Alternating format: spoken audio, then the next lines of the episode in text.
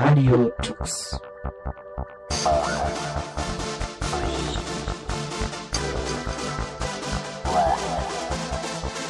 German Linux Radio, the German Linux Radio.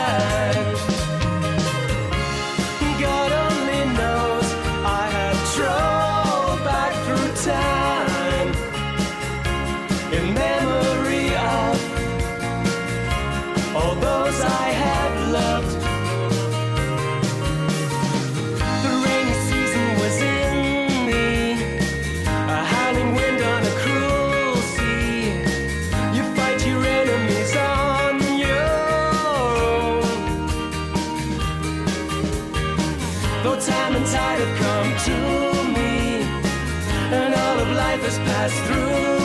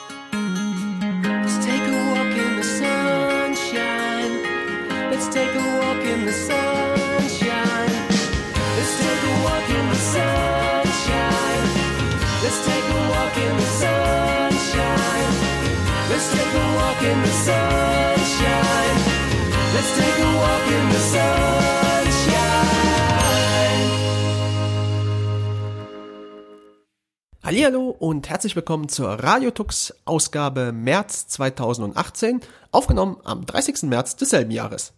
Ich weiß gerade nicht, wie das Wetter so bei euch ist, also bei mir scheint die Sonne, es ist blauer Himmel, es ist angenehm warm. Man merkt, der Frühling ist da. Grund genug also vielleicht an unserem Blog auch noch einmal ein bekanntes Gedicht von Eduard Mörike zu zitieren.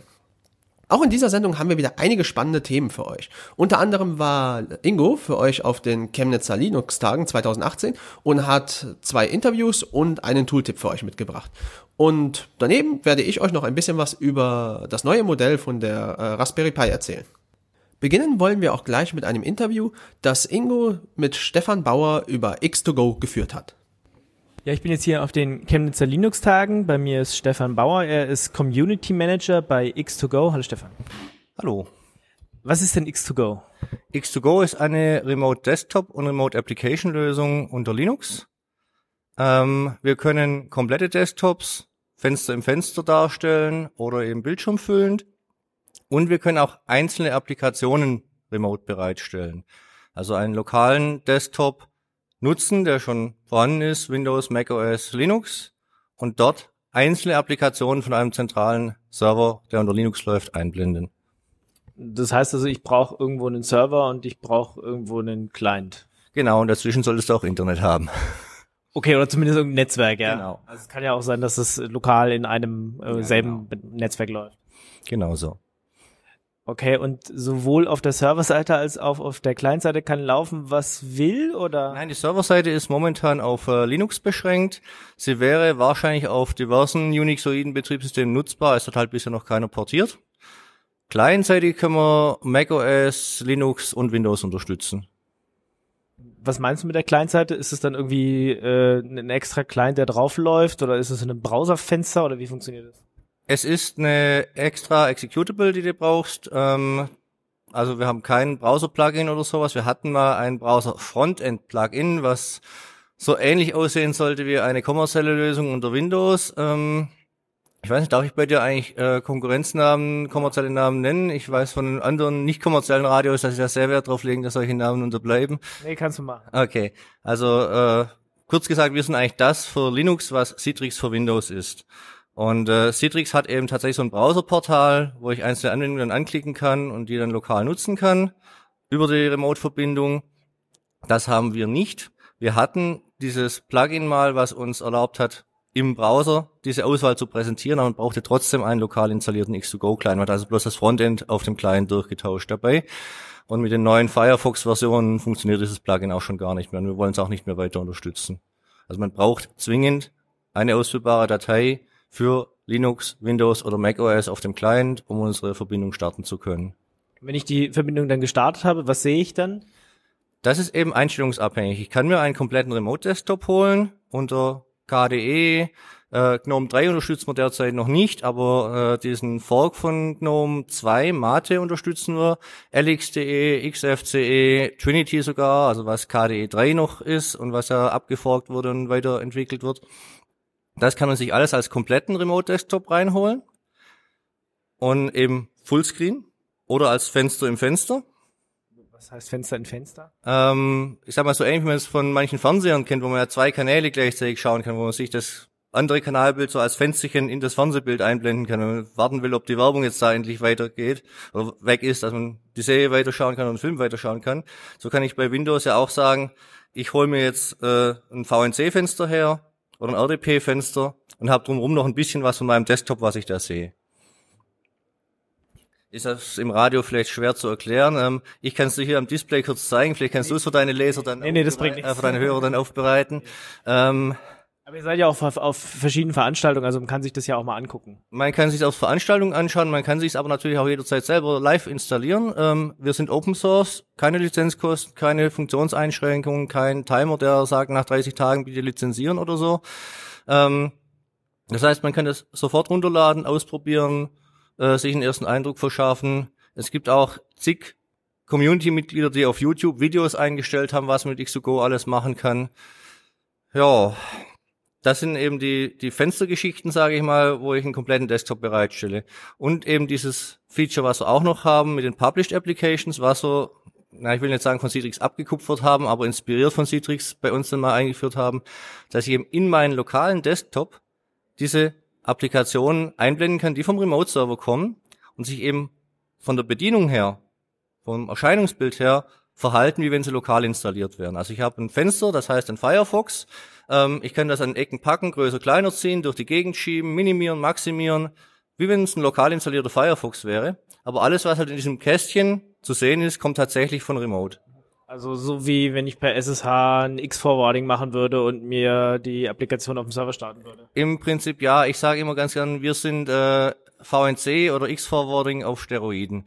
Ähm, wir sind deutlich schneller und performanter. Ähm, wir haben einige schmutzige Tricks auf Lager, um das so zu beschleunigen. Und wir haben halt auch diese Integration von Tonübertragung in beide Richtungen. Ähm, Dateiaustausch ist möglich. Ich kann den lokal am Client angeschlossenen Drucker ansteuern mit Druckjobs, die vom Server kommen. Ähm, das sind halt alles Features, die ich bei VNC oder beim nackten X-Forwarding nicht habe. Das heißt, also, wenn ich per USB irgendwas ranstecke an meinen Client, der also vor mir steht, Genau, dann kann, Äh, ich, das durchrei- dann kann ich das durchreichen auf den Server, ja. Und äh, wenn ich jetzt sage, ich will aber auf der Serverseite irgendwie einen Windows sehen, dann müsste ich da dann erst eine virtuelle Maschine nochmal laufen lassen oder würde sowas gar nicht gehen? Also wie gesagt, unsere Serverkomponente gibt's nur für Linux. Man kann sich von dem Server natürlich weiterhangeln per RDP auf eine Windows-Maschine, wenn die das unterstützt. Also die Home Editions natürlich nicht, aber alles ab äh, Windows Professional oder Server unterstützt ja RDP-Connections. Und dann kann ich den X2Go-Server als äh, beschleunigenden Proxy nehmen. Sprich, ich stelle den Server in mein Servernetzwerk, in mein Rechenzentrum, wo auch der Windows-Server steht. und irgendwo im Internet habe ich meinen DSL-Anschluss und möchte jetzt auf diesen Server zugreifen und über, über RDP ist mir das zu lahm, dann kann ich das mit dem X2Go dazwischen beschleunigen. Ja, oder ich installiere gleich auf den ähm, X2Go Server auch per KVM oder per VirtualBox oder sowas auch ein anderes System. Könnte man machen, ist jetzt doch eher etwas ungewöhnlicher Use Case. Ähm, wofür setzt man es denn so allgemein ein? Also ähm, wir haben jetzt zwar darüber geredet, wie es so funktioniert, aber wofür brauche ich das?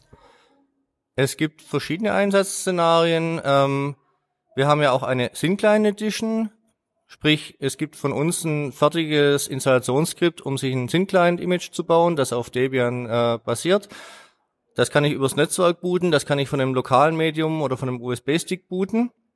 Und dann habe ich eben ein Sync-Client, mit dem ich mich gegen alles Mögliche connecten kann. Ich kann gegen einen echten X2Go-Server gehen, ich kann gegen einen X2Go-Server gehen, der, wie wir es gerade beschrieben haben, Proxy spielt, um eine Besch äh, Verbindung zu beschleunigen, die dann per RDP auf einen Windows-Server weitergeht.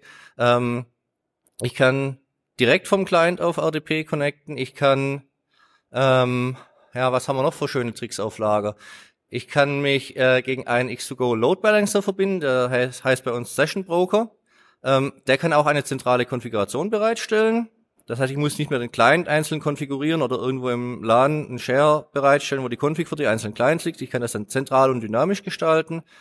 Ähm, und mit diesem Syn-Client kann ich halt eine sanfte Migration anfangen Richtung Syn-Client Computing und Richtung freie Software. Also ich kann hergehen im ersten Schritt sagen, okay, ich roll dieses Syn-Client Image aus. Ich nutze es aber nur, um diesen Windows Terminal Server anzusprechen. Dann fange ich an, Anwendungen einzeln umzustellen bei den Users. Weg vom Internet Explorer hin zum Firefox, weg vom Microsoft Office hin zum LibreOffice und so weiter. Und wenn dieses ganze User Interface mal gewöhnt sind, dann kann ich ihnen quasi den, das Tischtuch wegziehen und sagen, so, und jetzt braucht ihr gar kein Windows mehr, jetzt habt ihr da einen Linux-Server drunter. Und dann kann ich den X2Go-Server dafür in Betrieb nehmen. Und damit habe ich halt diese Chance, so eine Migration ganz sanft und Step by Step durchzuziehen, was halt viel userfreundlicher ist, wie von heute auf morgen auf ein neues System umsteigen zu müssen. Da haben wir diverse Kunden, die sowas einsetzen. Ähm, in den Niederlanden eine NGO, die jetzt im, mitten im Rollout ist mit insgesamt 3000 Synclines, die das vorhaben. Die sind aber tatsächlich auch schon immer auf äh, Syncline-Technologie gewesen, bloß von einem äh, Konkurrenzanbieter, sagen wir mal. Gut, Konkurrenz trifft es nicht so hundertprozentig, weil es auch ein Open-Source-Projekt ist aber eins, was äh, von der Entwicklung her ein bisschen eingeschlafen ist. Die haben uns gefunden, haben gesehen, wir haben eine aktive Community und haben sich dann für uns entschieden, auch weil wir halt nicht nur Community sind, sondern auch äh, professionellen kommerziellen Support dazu anbieten durch diverse Firmen. Das war für die dann halt das ausschlaggebende Argument, auf X2Go zu wechseln. Ähm, man kann es auch nutzen, um Maschinen mit uralt Windows-Installationen sicher ins Internet zu bringen. Ich verbiete dann den Windows-Maschinen den direkten Internetzugang und stelle Ihnen Browser, Mailprogramm etc. über einen X2Go Terminal Server bereit. Das heißt, Sie haben Ihre normale, gewohnte Windows-Oberfläche, meinetwegen sogar mit Windows XP und haben einen modernen Firefox da drin, der unter Linux läuft, also gar nicht auf derselben Maschine läuft, mit dem Sie surfen können, wo Sie sogar YouTube-Videos noch flüssig anschauen können, wenn der Server im LAN steht. Ähm, und so kann ich zum Beispiel im Medical-Bereich, ja, es gibt ja zig Embedded Devices, wo ein Windows XP drauf ist, wo der Hersteller vorschreibt, dass man nicht aktualisieren darf auf ein Windows 7 oder neuer, weil es die Software nicht verträgt. Und jetzt kann ich halt sagen, so eine Maschine kann immer noch sicher ins Internet, indem ich den Browser eben remote bereitstelle wenn du jetzt sagst, ähm, die sind von anderen Hersteller gewechselt, meinst du dann dieses NX No Machine, was es irgendwie, es gab es vor zehn Jahren mal oder so? Also No Machine gibt es tatsächlich noch, die sind aber mit der Version 4 ein komplett äh, Closed Source Produkt geworden. Wir basieren auf äh, den No Machine Libraries in der Version 3.5 und haben, wie No Machine die Entwicklung aufgegeben hat, äh, das übernommen und weiterentwickelt. Wir haben das zusammen mit dem Arctica Projekt gemacht und haben jetzt vor na, sagen wir mal eine Woche oder sowas, unser neues Release rausgebracht. Lass es zwei Wochen sein. Ähm, was jetzt auch im kommenden Ubuntu äh, 18.04 LTS in Standard-Repositories drin sein wird. Bei Debian werden wir wahrscheinlich in Buster landen. Man kann es natürlich vorher schon einsetzen, indem man unsere eigenen Repositories verwendet. Ähm, ja, ja, ihr nur Debian und Ubuntu Repositories oder was, was ist, wenn ich, weiß ich nicht, Fedora, OpenSUSE verwende oder sowas? Also Muss wir haben, wir haben eine ganze Latte an äh, unterstützten äh, Distributionen. Und der Source Code ist natürlich frei. Also wenn man jetzt irgendwas Exotisches fährt, muss man sich im Zweifel halt das Ding selber bauen. Ähm, was, was ich mir auch noch überlegt habe, ist, äh, wenn man halt so eine Umgebung aufbaut, wär, ist wahrscheinlich auch eine interessante Sache für irgendwelche Schulen an sich. Also oder weiß ich nicht, wenn ich einen Raum ausstatten will mit Thin Clients, dann für für Schulungen, die ich halt in-house oder sowas machen will. Genau, es ist natürlich schick, dann äh, sagen zu können, ich muss nicht irgendwelche Arbeitsstationen immer wieder auf einen bestimmten Stand zurücksetzen, sondern sie haben einfach keine eigene Intelligenz. Die starten jedes Mal neu das gleiche Image. Ähm, und ich habe dann serverseitig eben irgendwelche Templates für meine virtuellen Maschinen, die ich dann immer wieder sauber hochziehen kann. Der günstigste Syncline, den wir da übrigens empfehlen können, ist tatsächlich der Raspberry Pi 3. Wenn man mit einem Display klarkommt, tut er wunderbar als Syncline. Das wäre dann auch irgendwas, was man einfach hinten an einen Monitor dran schraubt oder so. Genau, da gibt's ja diverse VESA-Mounts für die Raspis. Und andere Thin Clients, die man nehmen kann? Ähm, Gibt es irgendein Mindestmaß? Also was, was weiß ich, wenn ich einen Thin vor fünf Jahren gekauft habe, funktioniert der noch? Also momentan bieten wir 32-Bit-Images auch noch an. Das heißt, alles, was so ab äh, i686er Generation ist, ist grundsätzlich lauffähig damit. Ich würde empfehlen, nicht unter 2 GB RAM zu gehen. Also mit einem könnte es zwar noch funktionieren, aber es wird halt doch etwas zäh, dann denke ich. Jetzt, wir haben RDP schon einmal erwähnt, äh, VNC gibt's, XL Forwarding, aber das, was ihr macht, ist ja ein eigenes Protokoll. Was, was ist dann? Nein, nein, tatsächlich, wir setzen auf das XL-Forwarding auf. Wie gesagt, mit ein paar schmutzigen Tricks, um das zu beschleunigen. Aber grundsätzlich ist es SSH mit äh, X-Forwarding drunter. Wie wird's dann aussehen, wenn ich gar kein X11 mehr auf der anderen Seite habe, sondern Wayland? Das ist ein ganz böses Stichwort. Ähm, falls hier irgendwelche Leute zuhören, die äh, in Wayland äh, Positionen haben, um Einfluss zu nehmen, Leute, sprecht doch mal bitte mit uns und lasst euch von uns erklären, wie Netzwerktransparenz in grafischen Oberflächen funktioniert und was da sinnvolle Konzepte sind. Weil was ich bisher von Wayland gehört habe, was dort umgesetzt werden soll, da stellen sie mir die Nackenhaare auf. Also seid ihr da gerade nicht in irgendwelchen Kontakt äh, mit den Wayland-Entwicklern? Ich habe nicht den Eindruck, dass sie sich von irgendjemand was sagen lassen.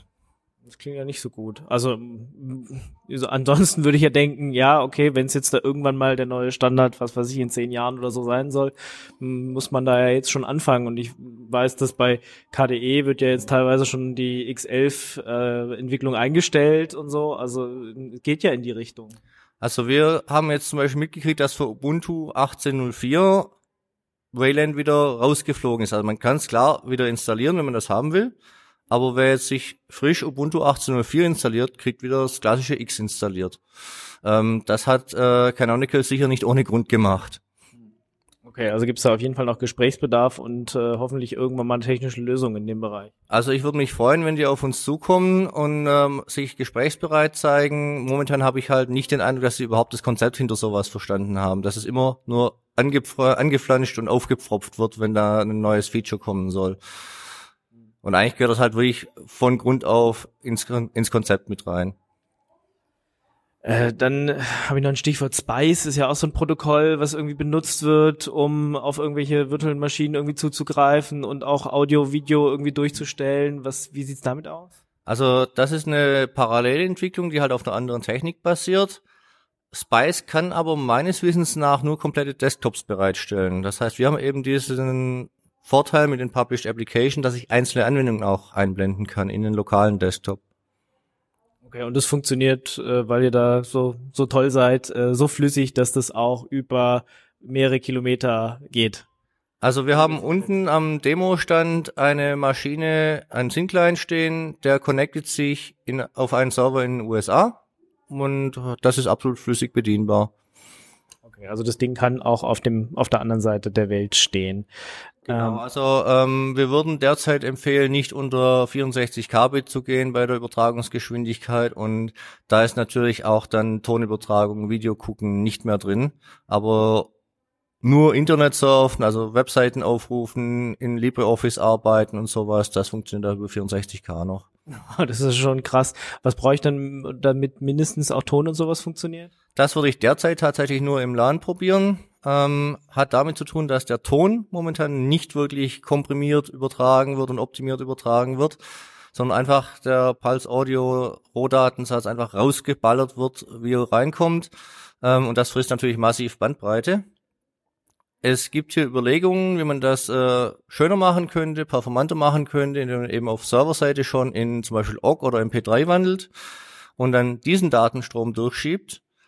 Das ist halt ein Feature, wo gerade nicht so wirklich der Entwicklungsfokus drauf sitzt. Ähm, das ließ sich natürlich priorisieren, indem ein paar Leute sich zusammentun und Geld dafür hinlegen. Entweder Geld hinlegen oder halt mitmachen wahrscheinlich bei euch. Ihr seid ein ganz normales Open Source Projekt.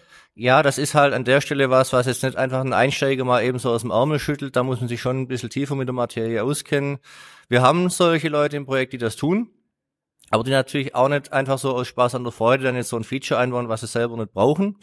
Geld ist da tatsächlich was, was solche Leute dann durchaus noch motivieren kann.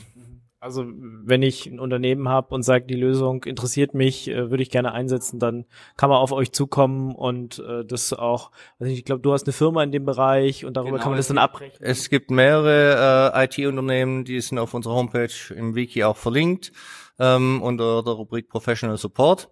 Die bieten alle professionellen, kommerziellen X2Go-Support an, Wartungsverträge, garantierte Reaktionszeiten, Feature-Entwicklung gegen Geld innerhalb von einem bestimmten Zeitrahmen, genauso Bug-Fixing innerhalb von einem bestimmten Zeitrahmen gegen Geld. Ich freue mich natürlich, wenn die Leute meine Firma damit beauftragen, aber egal bei wem sie es beauftragen, es kommt immer dem Projekt zugute. Etwas, wo wir uns da wirklich alle abgestimmt haben, ist, wir nehmen keine Closed Source Entwicklungsaufträge an. Also jeder Auftrag, der kommt, jeder Change, der da reinkommt ins Projekt, wird auch nachher wieder unter GPL gestellt. Jetzt nochmal, ihr seid ein Open Source Projekt, also kann ich auch so mitmachen? Was wäre da die Anlaufstelle? Wo sucht ihr vielleicht gerade Leute? Ähm, wir haben diverse Baustellen, wo wir Helfer brauchen können, vor allem im Bereich, äh, wo es nicht ums Coding geht. Also Mailinglistenadministration, ähm, das Wiki mal ein bisschen auf Vordermann bringen, solche Sachen.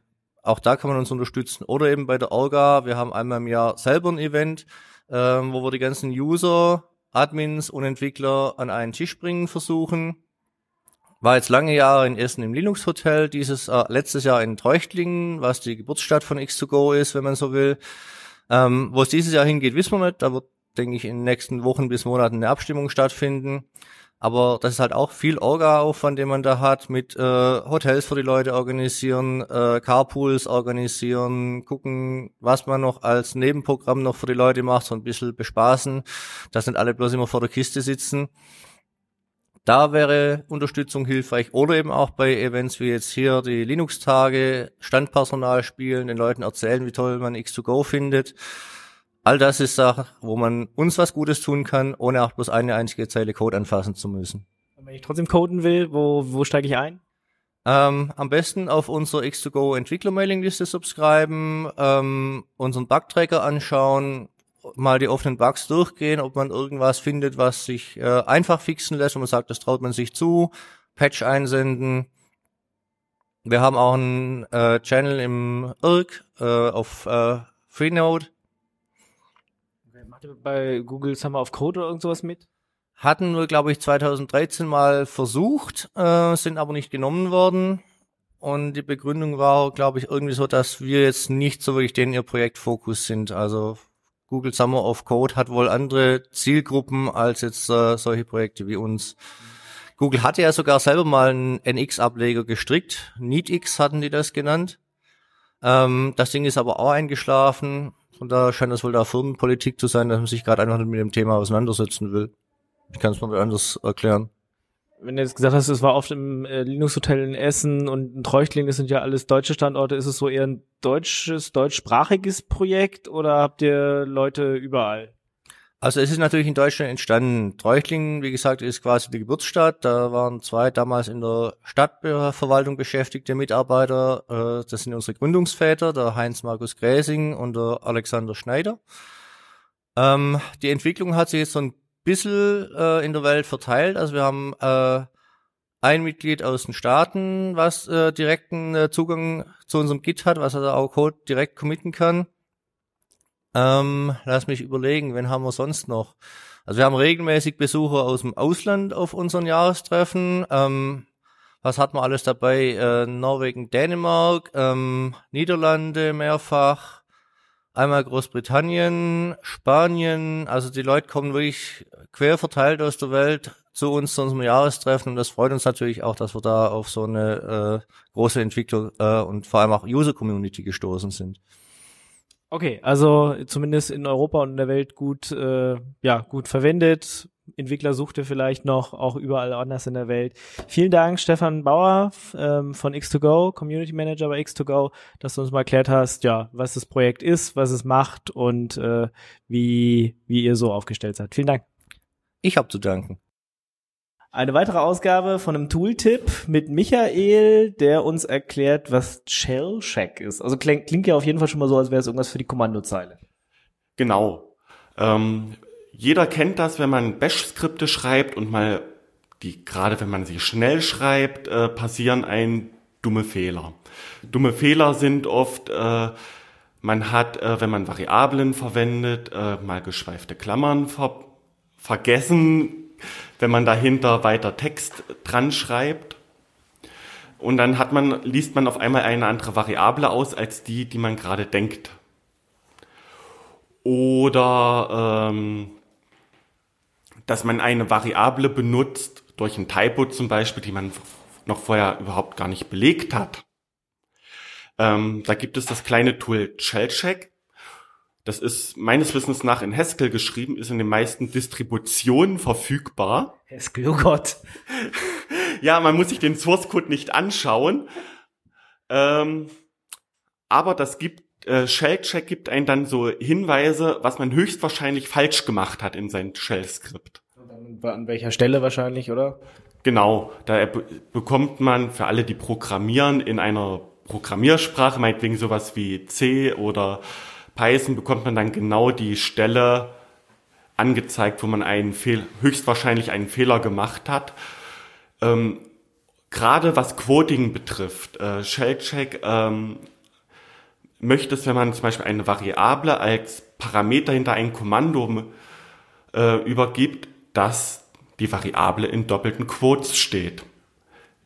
Weil, wenn, ähm, wenn die Variable äh, zum Beispiel aus zwei Wörtern be äh, besteht, sind das dann zwei Parameter. Ähm, und das sind so die, Kleinigkeiten, wo man denkt, ja, da steht eh immer nur ein Wort drinne. Äh, wenn man durch ein Typo oder sowas dann auf einmal aus Versehen dann äh, dann doch mal zwei Parameter dran hat, kann es Bein schnell dick werden. Oder ähm, das ist mal ein Kollege passiert.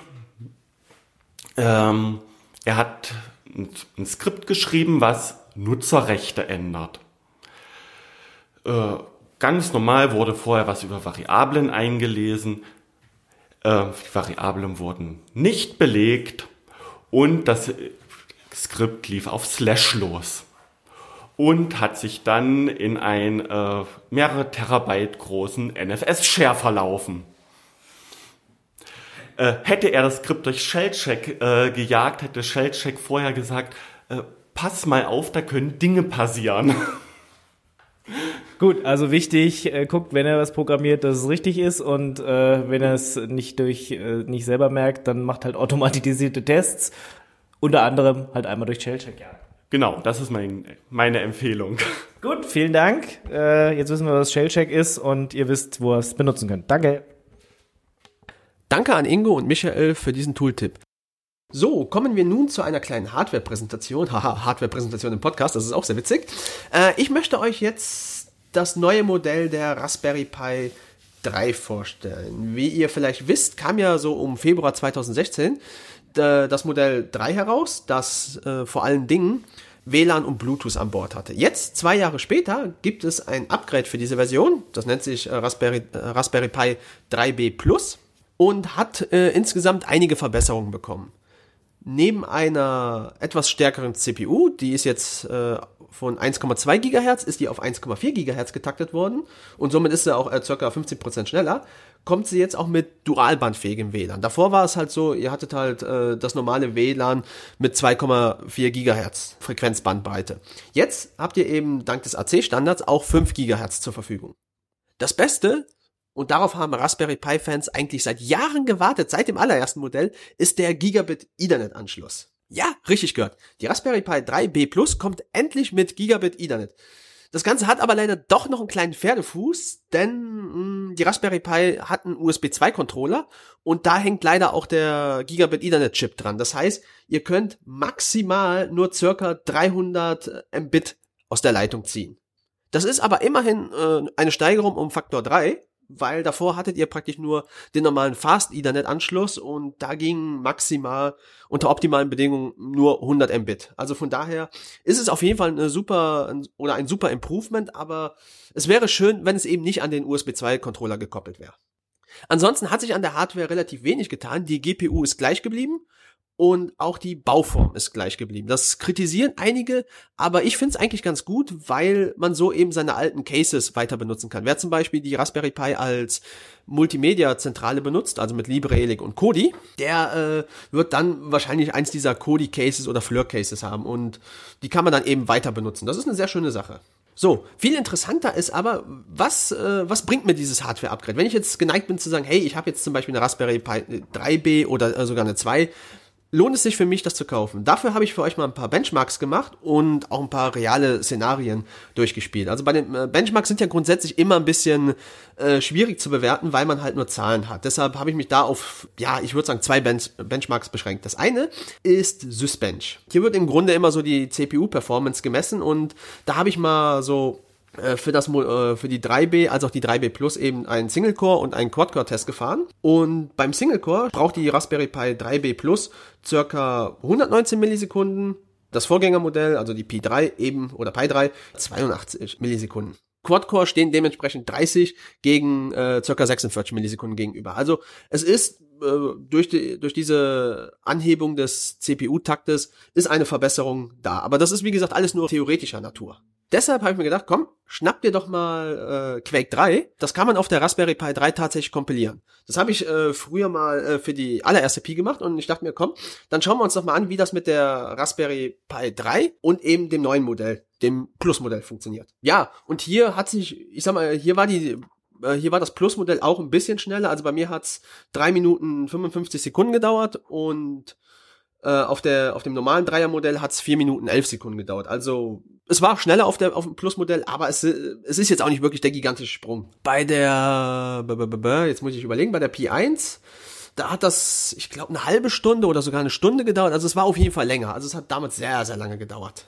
Also, wie gesagt, was die reinen Benchmark-Tasks angeht, ja, da werdet ihr auf jeden Fall bei der Pi immer ein schnelleres Ergebnis haben. Also, ich habe im Internet auch einen Grafik-Benchmark gesehen, aber der ist im Grunde identisch, weil, wie gesagt, die GPU, die hat sich nicht geändert. Die ist also nach wie vor identisch. Da kann man, äh, da kann man hier und da in der Config.txt einzelner Raspberry Pi Distribution äh, was ändern und übertakten, aber so im Großen und Ganzen hat sich da nichts getan. Kommen wir jetzt einmal zu ein paar Szenarien, die die Realität eigentlich widerspiegeln. Dazu habe ich mir äh, drei Aspekte angesehen. Zum einen eine Installation oder ein Serverbetrieb der Raspberry Pi mit Nextcloud und GitLab sowie ein Multimedia-Betrieb mit Kodi und LibreElic. So, fangen wir einfach mal mit Nextcloud an. Also äh, gerade so das Thema die Cloud zu Hause, es wird ja immer wieder so ein bisschen propagiert und die Pi eignet sich durchaus dafür. Es kommt aber so ein bisschen darauf an, was man damit machen will. Ihr müsst immer bedenken, wenn ihr sagt, ihr wollt eure Daten für, äh, unterwegs haben, dann ist euer DSL-Anschluss oder euer Internetanschluss immer der limitierende Faktor. Also selbst wenn ihr ein dickes NAS mit, keine Ahnung, äh, mit dickem Gigabit Ethernet äh, im Hintergrund habt, mit Terabyte an Daten, die werdet ihr trotzdem nicht schneller auf euer Smartphone kriegen oder euer Tablet oder euren Computer unterwegs, weil halt euer Anschluss der limitierende Faktor ist. So, deshalb äh, ist hier auch kein Performance-Gewinn zu erwarten. So, wenn ihr eure Daten aber in-house verarbeitet, also zum Beispiel in eurem Büro, in eurem Arbeitszimmer oder so, dann ist hier tatsächlich ein Geschwindigkeitsboost zu vermerken. Das ist auch ganz einfach zu erklären, weil ihr habt jetzt natürlich, ich sag mal, die dreifache Netzwerkleistung aufgrund des Gigabit Ethernet Anschlusses. Was die Responsiveness des Weblayouts angeht, oder der Web-App allgemein, da hat sich jetzt nicht viel getan. Also da merkt man tatsächlich zwischen der Raspberry Pi 2 und der 3 äh, einen gewissen Gewinn zwischen der 1 äh, und dem aktuellen Modell sowieso, aber jetzt zwischen dem Modell 3B und 3B Plus, da tut sich nicht viel. Also da, da ist mir jetzt nichts aufgefallen. Das lässt sich vielleicht mit einigen JavaScript-Benchmarks messen, aber jetzt so gefühlt merkt ihr da keinen großen Unterschied. Das gleiche gilt auch für GitLab. Also im Grunde genau wie bei Nextcloud. Da habt ihr keinerlei Änderungen. Was äh, den Dateitransfer angeht, ja, da gibt es natürlich Verbesserungen, auch wieder durch den Gigabit Ethernet-Anschluss, aber hier darf man jetzt keine direkten Wunder erwarten, weil gerade bei Git oder mit einem Git im Hintergrund, da committet man ja oft mehrere kleine Dateien und die werden natürlich auf die SD-Karte geschrieben und äh, eine SD-Karte oder Schreibzugriffe mit vielen kleinen Dateien sind oft langsamer als ein Schreibzugriff mit einer großen Datei. Deshalb äh, muss man sich jetzt aber nicht äh, abgeschreckt fühlen. Also für einen ein-Personen-Haushalt, also wenn man sagt, man äh, möchte einfach sein privates kleines Git haben, dann funktioniert das auch nach wie vor wunderbar. Also das kann man definitiv machen. An der Multimedia-Front mit Kodi, da gibt es auch einige Performance-Boosts. Gerade so das Thema HEVC. Also HEVC ist ja oder soll ja der neue Standard werden, High-Effizienz-Video-Coding. Und da war es bisher so, dass man äh, mit den LibreElic Nightly Builds, die das Kodi 18 widerspiegeln werden, dass man hier mit der mit dem Modell B grundsätzlich übertakten musste, um HEVC abspielen zu können.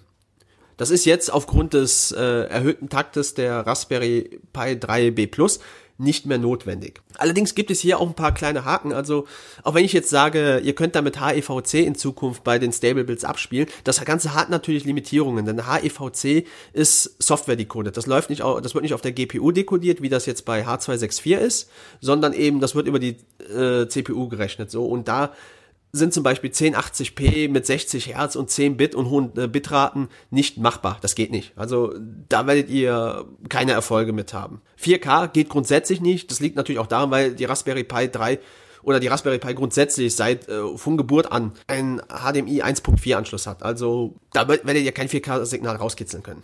Ja, Netflix, Amazon Prime wird ebenfalls in Kodi kommen, derzeitig über die Nightly Builds verfügbar, aber da ist wegen dem DRM-Schutz mit Witwein äh, wird dann nur 720p gehen. Also wer eine Pi 3 hat, der braucht jetzt nicht unbedingt eine neue, also es macht Spaß, es ist gut. Ich freue mich immer, wenn ein neues Modell kommt, aber ihr habt definitiv keinen Zwang zu sagen, ihr braucht jetzt unbedingt die neue. Wer aber eine neue kaufen will, der kann sein bestehendes Equipment mit, Net mit Netzadapter, äh, Gehäuse weiterhin nutzen.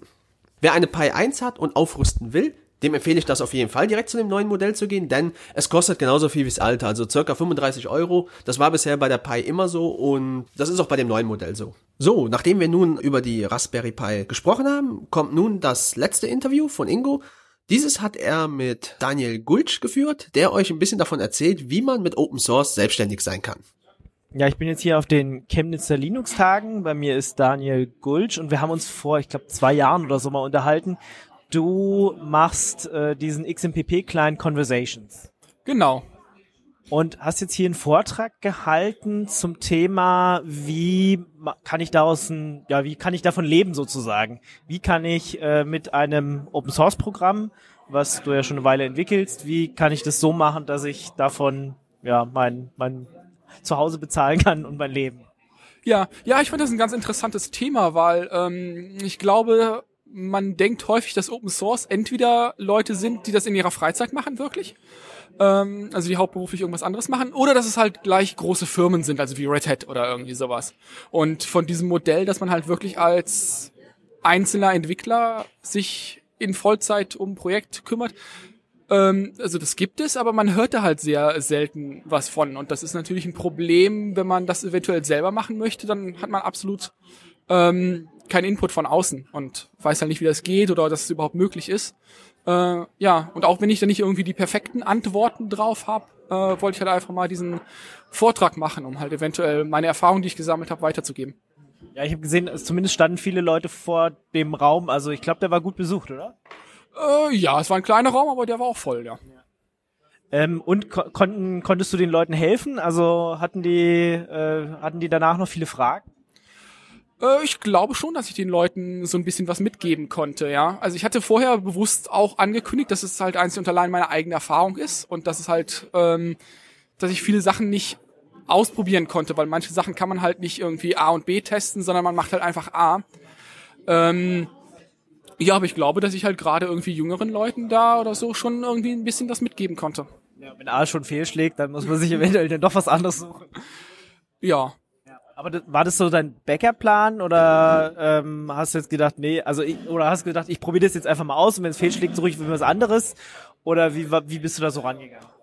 Ach so, wie ich angefangen habe, Conversations zu entwickeln. Ja, ähm, ich war in einer, in, in einer Situation, wo ich eigentlich relativ wenig zu verlieren hatte. Also ich war als Student, habe im Studentenwohnheim gewohnt, hatte niemanden, den, der irgendwie von mir abhängig war. Ähm, ich musste mich einfach nur selber versorgen. Und äh, aus der Position heraus ist es natürlich einfacher, äh, ein Business zu gründen. Einfach, weil, weil man halt am Anfang nicht so auf die Einnahmen angewiesen ist. Ja, also es ist wahrscheinlich schwerer, wenn man jetzt schon Familie hat oder so, würdest du es für denjenigen eventuell nicht so empfehlen, das aus zu machen? Oder meinst du, das ist ein allgemeiner Ansatz, den du jetzt verfolgt hast und der funktioniert auf jeden Fall? ähm, weiß ich nicht, so kategorisch würde ich jetzt nicht ausschließen, dass man das auch irgendwie als jemand, der mitten im Leben steht, irgendwie auch noch machen kann. Ja, das, ich glaube, das ist bei jeder, wie bei jeder Geschäftsgründung so, dass in den ersten zwei Jahren da potenziell relativ wenig an Einnahmen reinkommt. Ähm, und ja, dass man dann halt entweder irgendwie, weiß ich nicht, wenn der Lebenspartner noch arbeitet oder man irgendwie Rücklagen hat oder sowas, dass man sich da halt irgendwie äh, reintastet. Was mir wichtig war zu zeigen oder den Leuten zu erzählen, war halt einfach nur, dass es prinzipiell schon möglich ist, von Open Source zu leben, auch wenn man jetzt nicht irgendwie so eine riesige Firma hinter sich hat, sondern es halt wirklich nur als Alleinstehender macht. Wie bist du da vorgegangen? Muss man sich vorstellen, dass man sich da dann hinsetzt und einen Businessplan entwirft oder wie funktioniert das? Äh, nee, ich meine, der, der Talk, den ich gehalten hatte, hatte ja so ein bisschen den Untertitel vom Hobby zum Beruf. Und das war halt auch der Weg, den ich eingeschlagen äh, habe. Also es war halt am Anfang ein Hobbyprojekt, was ich halt für mich selber gemacht habe. Und äh, daraus ist dann halt peu à peu ein Geschäft geworden, von dem man noch einigermaßen okay leben kann. Das heißt, du hast ein Gewerbe angemeldet, eine Firma gegründet oder wie funktioniert das? Ja, also das Coole in der IT-Branche ist ja, dass man relativ häufig kaum Investitionskosten hat. Also man muss sich ja irgendwie kein Laptop hat man eh. ja, ein Laptop hat man eh und man muss sich ja nicht irgendwie ein Restaurant mieten oder weiß ich nicht, irgendwann hat ja keine Ausgaben, man muss sich ja keine Küche kaufen, ne? Ähm, und deshalb fängt man da halt einfach mit an irgendwie. Ja, okay, du hattest jetzt mit Conversations schon ein Projekt, was man auch irgendwie verkaufen kann. Aber äh, das, das muss man ja trotzdem erstmal hinkommen. Also, weiß ich nicht, ich muss mich ja auch mit steuerlichen Sachen und sowas auseinandersetzen. Also irgendwie muss ich da so ein bisschen Plan haben.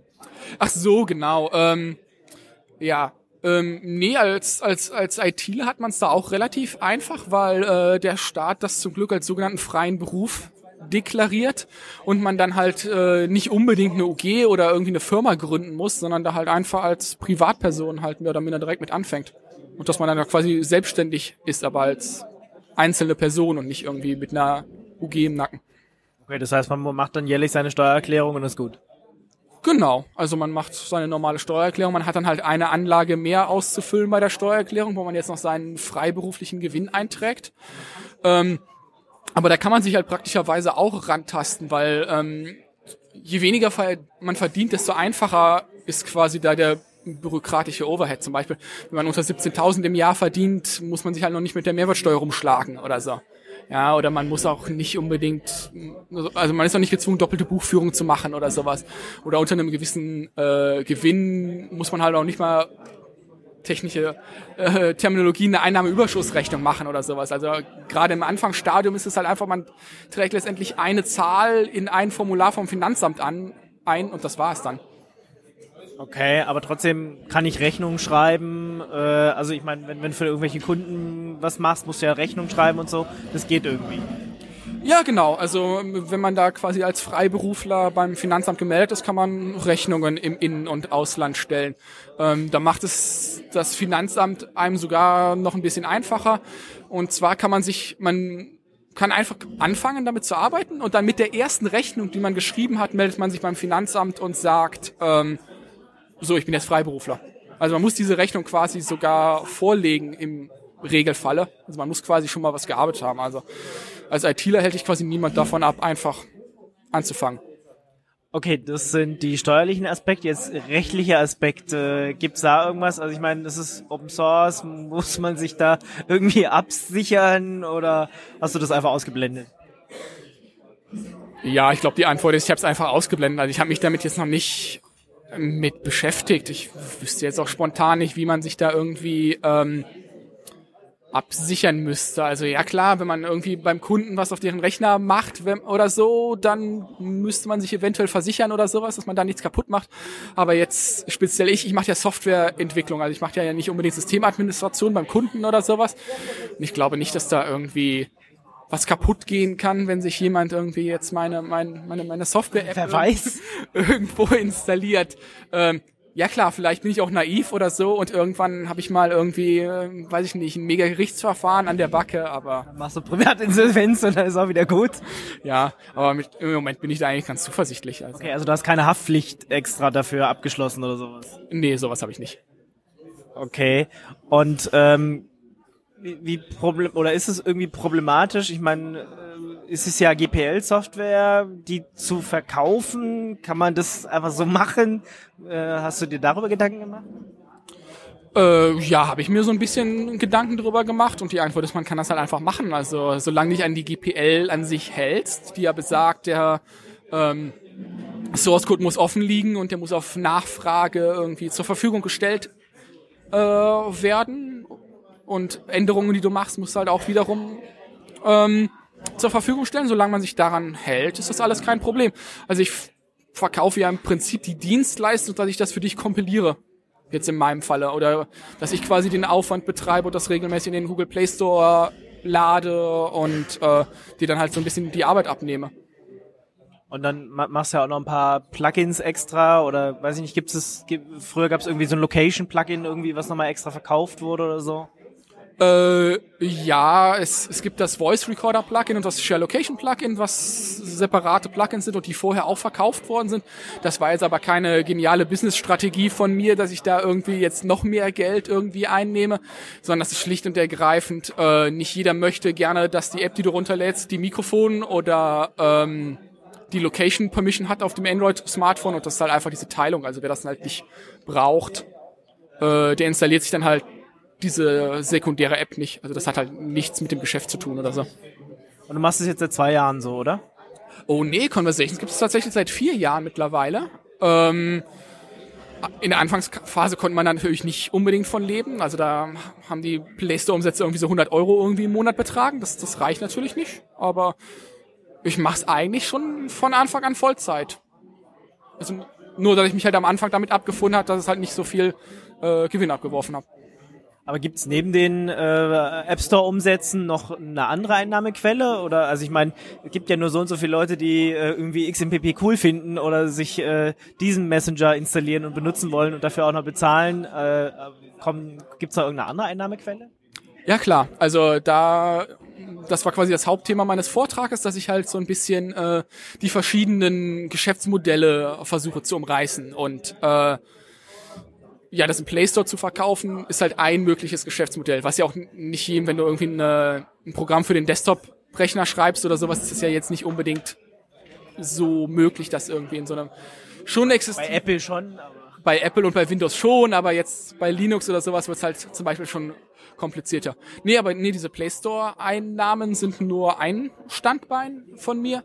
Äh, ein weiteres großes, wo ich tatsächlich relativ viel Umsatz mitmache oder was einen relativ großen Anteil an meinem Umsatz hat, ist ähm, Anpassungen an Conversations. Also wenn irgendwie ein, größerer Kunde, der das irgendwie in der Firma einsetzt, äh, hingeht und sagt, ich brauche jetzt noch Feature XY, äh, dann kann der halt zu mir kommen, dieses Feature beauftragen, dann mache ich dann ein Angebot für und dann wird das halt umgesetzt.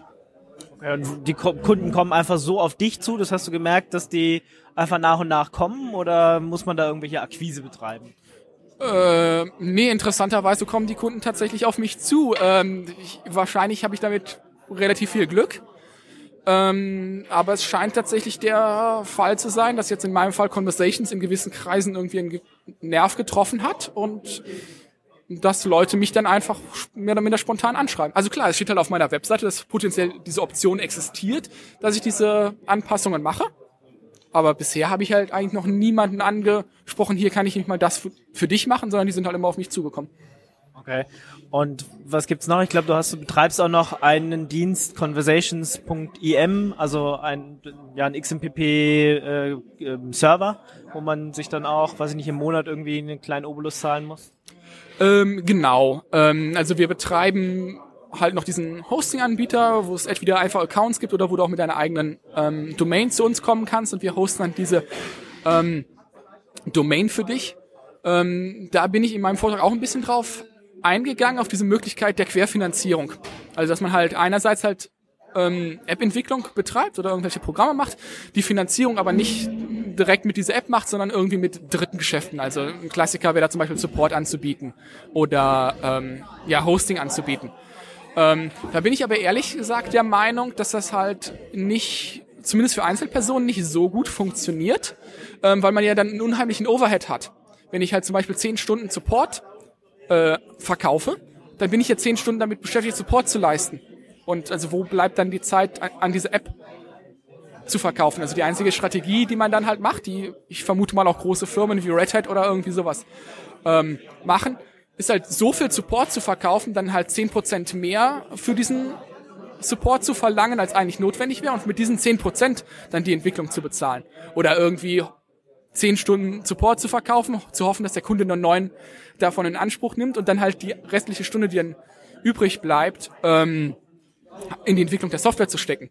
Aber für eine Einzelperson ist das halt nicht machbar. Also wenn ich halt eine Vollzeitstelle mit dieser Methode finanzieren will, dann bräuchte ich jetzt zehn Leute, die in Vollzeit Support leisten. Ähm, und deshalb, also das ist eigentlich ein Modell, was für mich so nicht funktioniert. Ähm, diesen Hosting-Anbieter, den wir da jetzt nebenbei noch haben, der dient im Moment nicht zur Cross-Finanzierung. Das ist auch nicht das, ähm, nicht die Idee dahinter, dass die irgendwie später mal die Conversations-Entwicklung mitfinanziert, sondern es ist halt einfach nur ein cooles Produkt, wie ich finde, was wir halt nebenbei auch noch anbieten. Also das sind halt einfach zwei verschiedene Standbeine. Also der Hosting-Anbieter zahlt für sich, der zahlt für die Serverkosten, der zahlt für die Zeit, die wir brauchen, um den zu administrieren. Der zahlt für die Zeit, die ich brauche, um halt das Backend, also das Management-Interface, wo die Kunden überhaupt mit bezahlen können oder irgendwie sowas zu schreiben. Und die App ist für sich allein genommen. Das hast du ein paar Mal gesagt, wir, äh, trotzdem Einzelunternehmen, wie passt das jetzt zusammen? Se seid ihr mehrere oder beziehst du jetzt einfach die Community mit ein, die halt eventuell da kostenlos noch mit äh, dabei äh, zu entwickelt? Ach so, genau. Nee, an der App äh, schraube ich mehr oder minder alleine. Ähm, ich ich sage immer so, dass grob 90 Prozent des Codes in dieser App von mir stammen und halt 10 Prozent ähm, über externe Contributors kommen, die das aber komplett freiwillig machen und die halt auch nicht irgendwie dafür bezahlt werden oder am Umsatz beteiligt werden oder sowas. Ähm, ich habe wir gesagt, weil ich das Hosting tatsächlich mit einem Kollegen mache, weil ähm, Systemadministration habe ich früher, früher zwar mal beruflich gemacht, das ist jetzt aber nicht irgendwie so das Ding, wo ich halt total stark drin bin oder wo ich halt mich mit beschäftigen möchte und deshalb mache ich das halt mit einem Serverentwickler zusammen und äh, die Hosting-Auskopplung ist halt quasi so das Projekt von uns beiden. Und dann muss man noch irgendwie viel Community-Arbeit betreiben oder machst du das eh so nebenbei oder wie, wie funktioniert das? Also ich meine, ein Open-Source-Projekt muss ja auch irgendwie leben. Ja, genau. Ich erzähle immer sehr gerne, dass ich in Vollzeit äh, an Conversations arbeite und vielen Leuten ist halt nicht klar, was das genau für Arbeit ist oder so.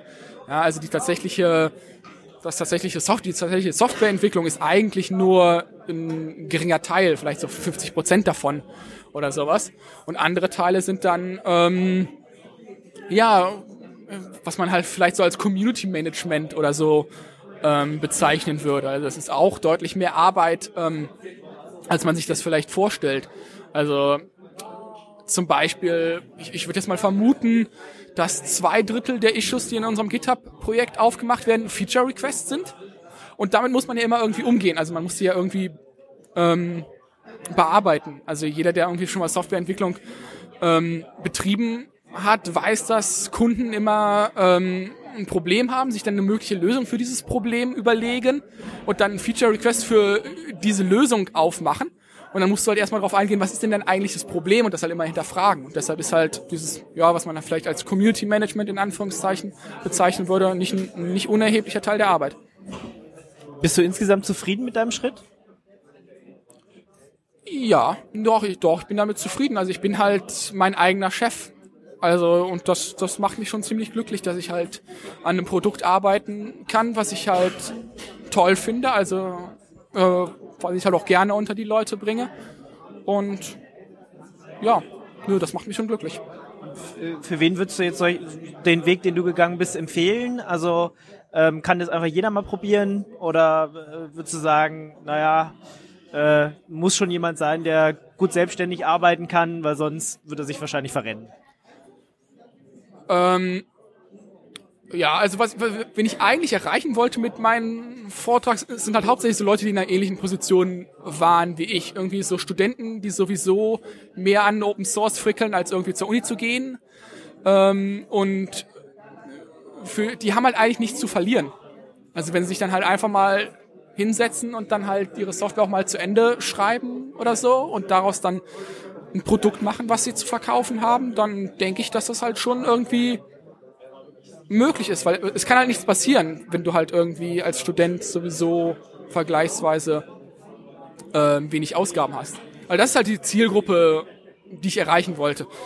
Klar, vielleicht irgendwie jemand, der, weiß ich nicht, ein bisschen solider im Leben steht, kann da auch irgendwie was von mitnehmen, aber das glaube ich, jetzt nicht die primäre Zielgruppe, die ich hatte.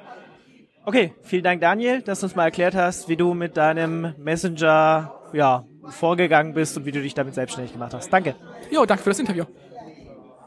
Ja, und damit sind wir auch schon wieder am Ende der äh, heutigen Sendung angelangt. Die Musik, die ihr zu Beginn gehört habt, das war A Walk in the Sunshine von The Wow.